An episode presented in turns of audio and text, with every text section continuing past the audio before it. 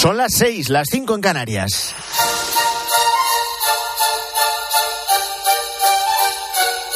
Antonio de Ray. La mañana.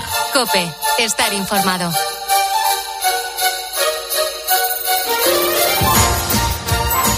Muy buenos días, estrenamos aquí la mañana del fin de semana de Copes 24 de diciembre. Es Nochebuena, hoy más aún si cabe, a que no hay nada mejor que madrugar en domingo.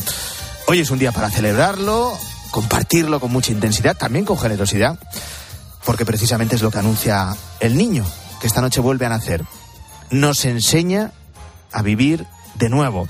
El tiempo acompaña y nos espera un día similar al de ayer, marcado por la estabilidad. A esta hora frío, se anuncian nieblas en la meseta norte y en el Valle del Ebro, pero a medida que avance el día el sol se hará fuerte.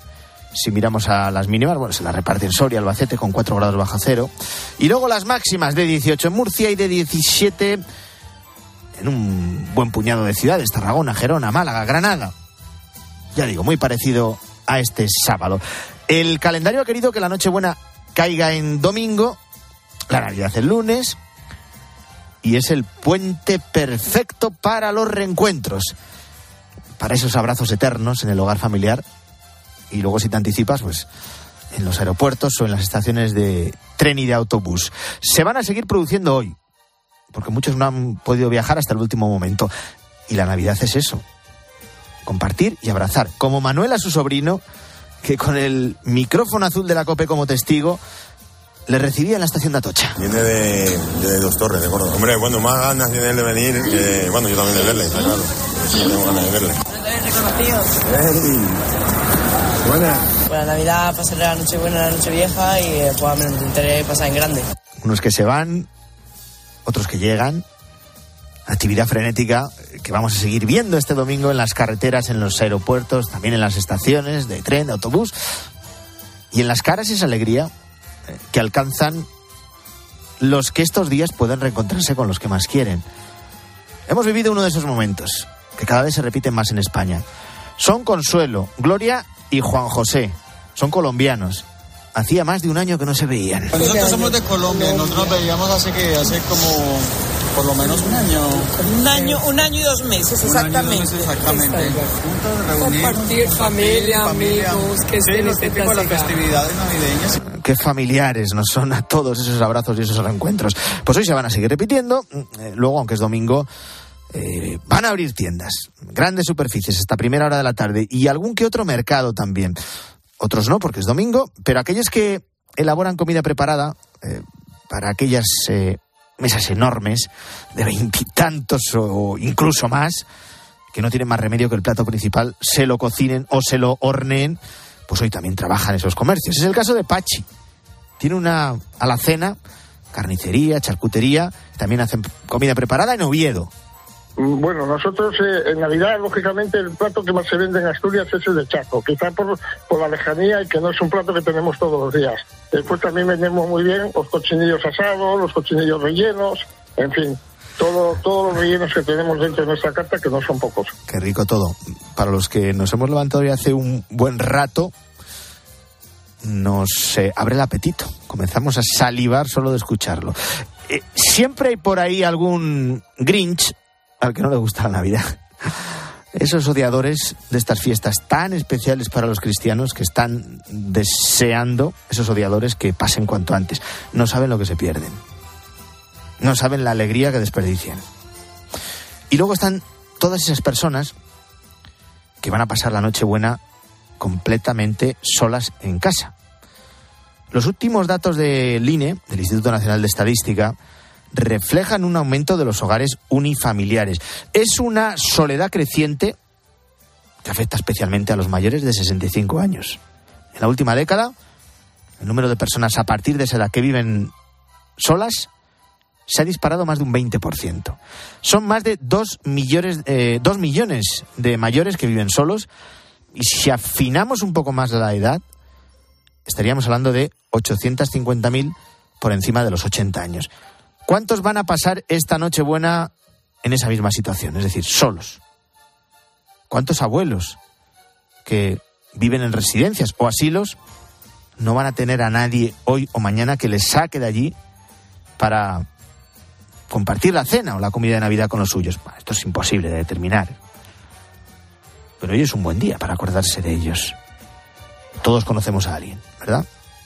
Todos tenemos a alguien en la cabeza. Por eso a lo largo de la mañana del fin de semana de Cope tan especial, vamos a ir recordando algunas de las iniciativas que por toda España sirven precisamente para amortiguar esa soledad. Y ahí están los del teléfono de la esperanza. En Logroño esta noche han organizado una cena con todos los que a lo largo de las últimas semanas les han llamado precisamente para eso, para no estar solos. Ana es una de sus voluntarias. Participan alrededor de 45 personas de muy diversa procedencia y de un perfil muy variado. Hay personas de todas las edades, la persona más mayor creo que son alrededor de 86 años y bueno, y hay una niña de dos años. La soledad afecta por igual a cualquier persona. Ya ven distintos perfiles, pero un denominador común, la soledad. La soledad no deseada y en muchos casos la necesidad de compartir. La obligación de acudir a cualquier ONG porque no tienen nada o casi nada. Esto es también la Nochebuena. Porque la Navidad no siempre es un cuento con final feliz, aunque el objetivo sea conseguirlo. Bueno, ya te hemos contado muchas de las imágenes que se van a ir sucediendo a lo largo de este domingo. Eh, los más previsores madrugarán. Igual lo has hecho tú ya. Comenzarán a prepararlo todo desde primerísima hora. Y luego llegan los vermús, eh, los tardeos, y la cosa se complica. Se echa la hora encima, te empiezan a llamar, que están llegando, y entran los nervios. Y otra de las tradiciones ineludibles de la Nochebuena en España es el discurso del rey. El rey Felipe VI, que como siempre podrá seguir aquí en Cope a las 9 de la noche. En realidad, Juan Carlos I comenzó a hacer esta intervención la noche del 24, en el año 1975, apenas dos meses después de la muerte de Franco, precisamente para diferenciarse de él. Franco ya sabes que se dirigía ¿eh? a los españoles en Nochevieja. Es verdad que a lo largo de la historia, este discurso ha servido como termómetro de la situación política española. Muy recordadas son, por ejemplo, sus palabras en 2011, las palabras del rey don Juan Carlos, en pleno escándalo por los turbios negocios de Iñaki Urdangarín. Es natural que la sociedad reaccione. Afortunadamente, vivimos en un Estado de Derecho y cualquier actuación censurable deberá ser juzgada y sancionada con arreglo a la ley. La justicia es igual para todos.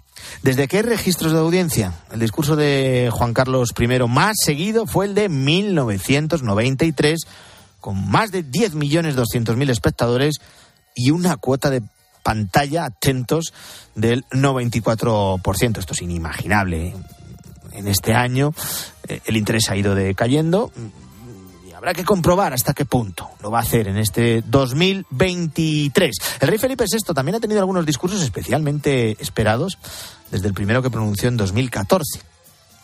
Este es el décimo, de este año. El más seguido de los suyos, con más de 10.700.000 espectadores, fue justo el de hace tres años. 2020 ha sido un año muy duro y difícil.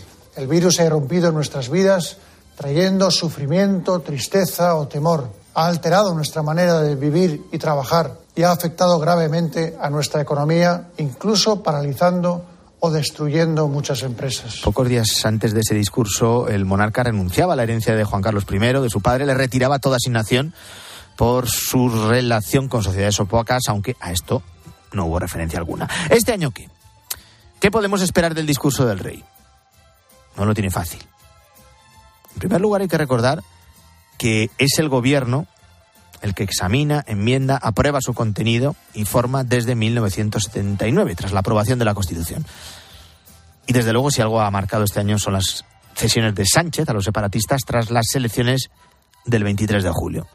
Especialmente esa amnistía que de alguna manera, en lo mollar, en lo esencial, contradice la amnistía, todo lo que dijo el propio Felipe VI en aquel histórico discurso del 3 de octubre de 2017, apenas dos días después del intento de golpe separatista en Cataluña. Desde hace ya tiempo determinadas autoridades de Cataluña, de una manera reiterada, consciente y deliberada, han venido incumpliendo la Constitución y su Estatuto de Autonomía, que es la ley que reconoce, protege y ampara sus instituciones históricas y su autogobierno. Es evidente que aquel discurso convirtió al rey en el enemigo número uno del independentismo, uno de los mayores enemigos. Desde entonces los desplantes al monarca cada vez que ha visitado Cataluña han sido constantes. Eh, precisamente porque eh, Felipe VI fue en aquellas fechas el dique de contención de la España del 78. Su discurso fue el consuelo que necesitaba la España constitucionalista y provocó que cerca de un millón de personas se manifestaran por dos veces en las calles de una Barcelona que se llenó de banderas de España. Aquello no se lo perdonan. La realidad de estas fechas es que seis años después, el propio gobierno de España ha comprado, a costa de siete votos, el relato del independentismo. Y no, no se espera que el rey vaya a abordar la polémica de la amnistía, al menos expresamente, directamente. Eh, sí que, como ha hecho en varios discursos en las últimas semanas, se espera que haga una llamada al consenso, al encuentro entre españoles, que en realidad es el gran logro de la transición democrática. Están pasando más noticias en este día de Nochebuena y te las voy a contar ya en titulares con Luis Calabor mediador. La Comisión Europea recoge el acuerdo entre el PSOE y el PP para que sea el árbitro en la renovación del Consejo General del Poder Judicial. Se da por enterada, no define cuál será su papel y sí espera que el gobierno español cumpla con sus recomendaciones. Se autoexcluye. El gobierno de Sánchez no participará en la misión internacional en el Mar Rojo, pero levanta el veto y permite que la Unión Europea se una. Es un enclave estratégico para el comercio mundial y Estados Unidos ha puesto en marcha una coalición para frenar los asaltos de piratas. Son hutíes de Yemen fuertemente armados por Irán que quieren golpear a la economía occidental. Despedida. La Catedral de San Vito de Praga acoge el funeral por las 14 personas asesinadas el jueves en la Universidad Carolina. La policía checa comienza a recibir críticas por no prevenir el ataque anunciado en redes sociales por el joven perturbado que irrumpió armado en la Facultad de Filosofía y Letras. Y diálogo. El cardenal Juan José Omeya pide medidas para rebajar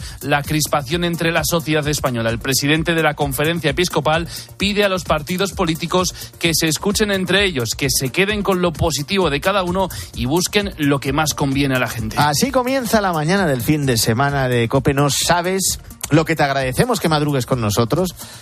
Eso tiene su recompensa. Luego puedes aprovechar todo el día, tienes toda la jornada por delante que en un día especial como es este, del 24 de diciembre, pues tiene doble valor, porque tienes más tiempo para disfrutar, más tiempo para estar con los tuyos. Son las 6 y 13, 5 y 13 en Canarias.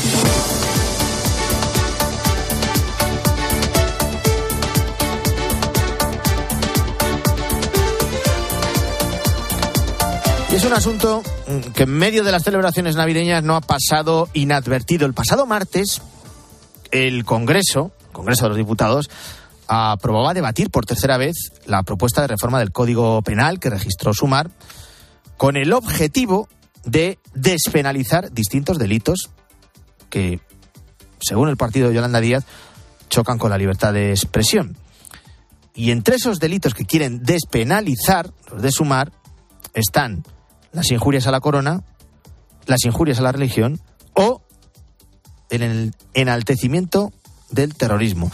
Desde el Partido Socialista han mostrado su rechazo a despenalizar esto último, lo del enaltecimiento del terrorismo, y, y, muchas de las víctimas y miembros de las fuerzas y cuerpos de seguridad del Estado no se fían, no confían en lo que ha dicho el gobierno de Pedro Sánchez o lo que ha dicho el Partido Socialista, porque la lista, la larga lista de cambios de opinión que no medias verdades o mentiras, es interminable. En la propuesta de Sumar manifiestan que estos delitos se han quedado desfasados, te digo que limitan la libertad de expresión,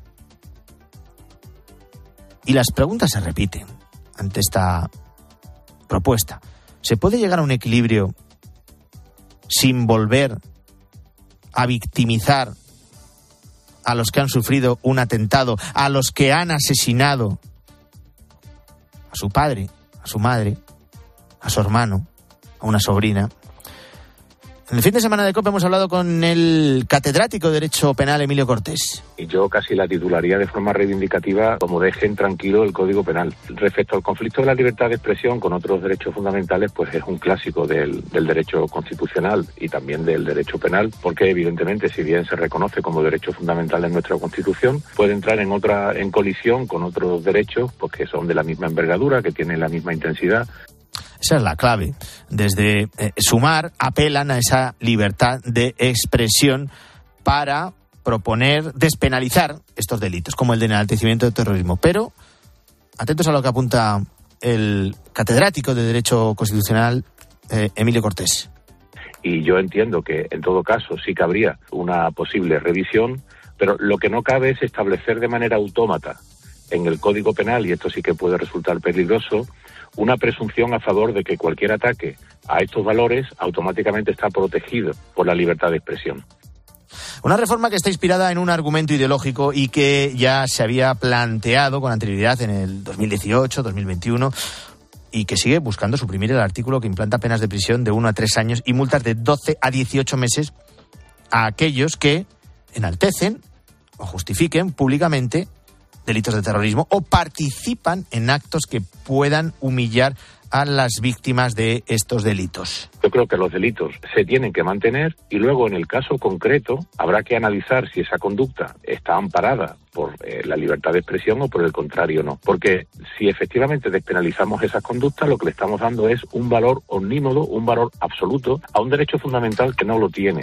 No tiene ningún derecho fundamental, tiene un valor absoluto en nuestra Constitución. ¿Qué es lo que dicen las asociaciones de víctimas del terrorismo? Muchas advierten de que actualmente los presos de ETA están cumpliendo condena cerca de sus casas, cerca de sus domicilios, y muchos de ellos ya disfrutan de terceros grados gracias al traspaso de competencias al gobierno vasco.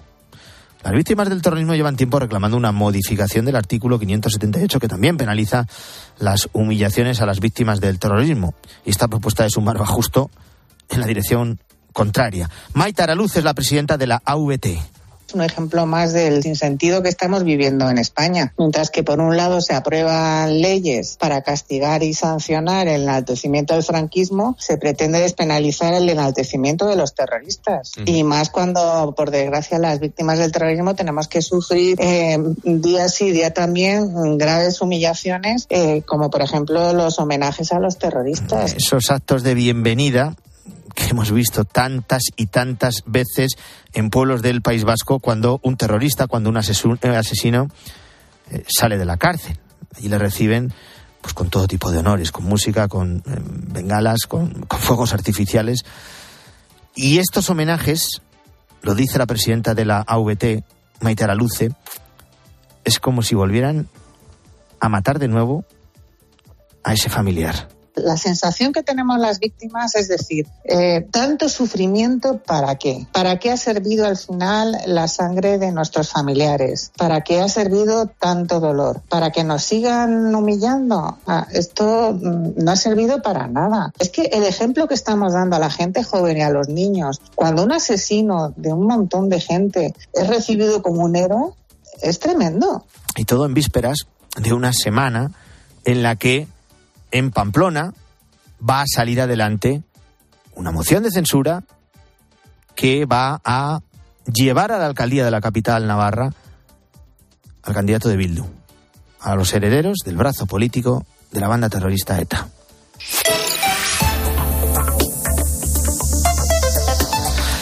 El cardenal arzobispo de Barcelona, presidente de la conferencia episcopal, Juan José Omeya, ha pedido que se rebaje el aumento de la crispación entre la sociedad española y ha destacado esa reunión de esta semana entre Pedro Sánchez y Alberto Núñez Fijo. ¿Por qué no hacemos una escolta? ¿Por qué no escuchamos dentro de la sociedad? A todas las instituciones que trabajan por el bien común, a todos los partidos que trabajan, porque ellos tienen una visión de la sociedad, que a mí me puede gustar más o menos, pero seguro que tienen cosas positivas. Escuchémoslas y escuchemos al otro. Escuchémonos. Busquemos aquello que conviene a la gente, no a los de mi partido, no a los de mi ideología.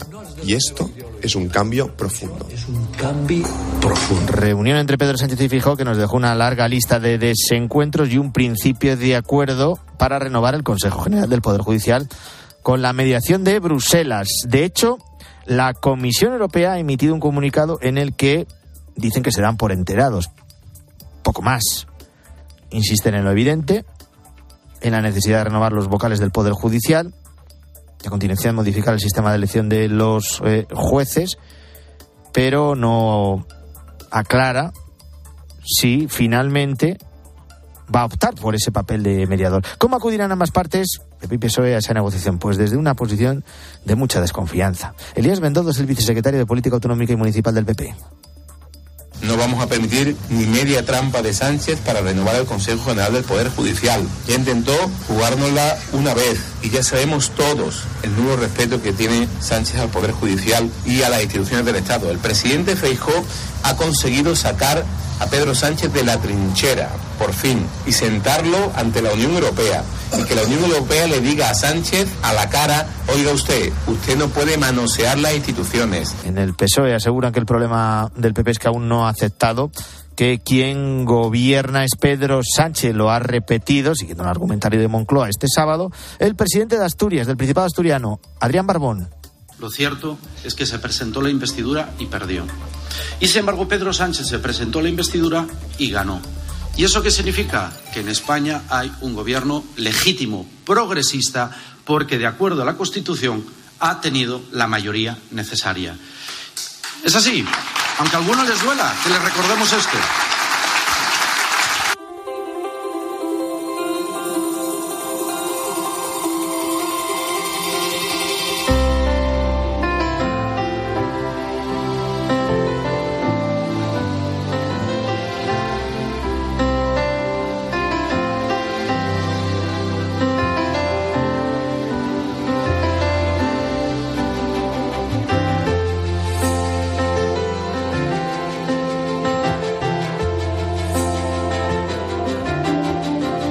Hay una palabra que se repite mucho en Navidad, paz, eh, y es precisamente lo que no hay en la franja de Gaza.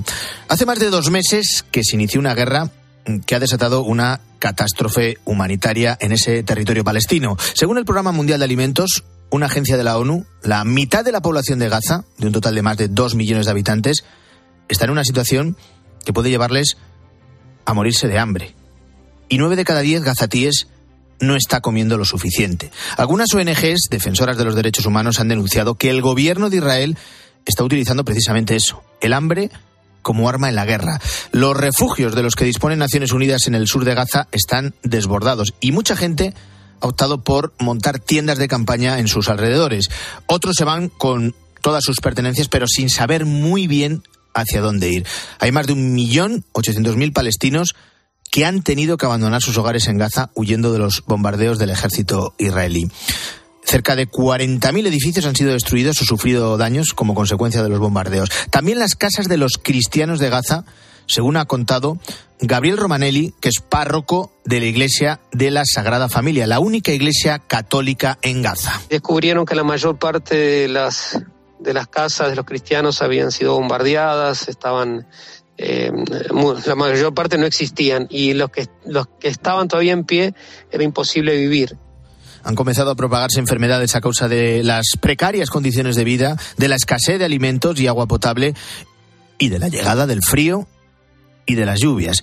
Se han detectado casi 60.000 casos de diarrea según la Organización Mundial de la Salud. De los 36 hospitales de Gaza, 21 han tenido que cerrar y otros 11 solo funcionan parcialmente.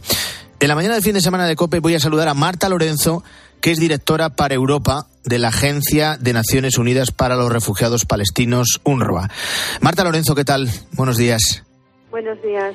Bueno, ¿realmente Gaza se ha convertido en estos eh, más de dos meses de guerra en un lugar imposible de habitar? ¿Cuál es la situación humanitaria en este territorio palestino?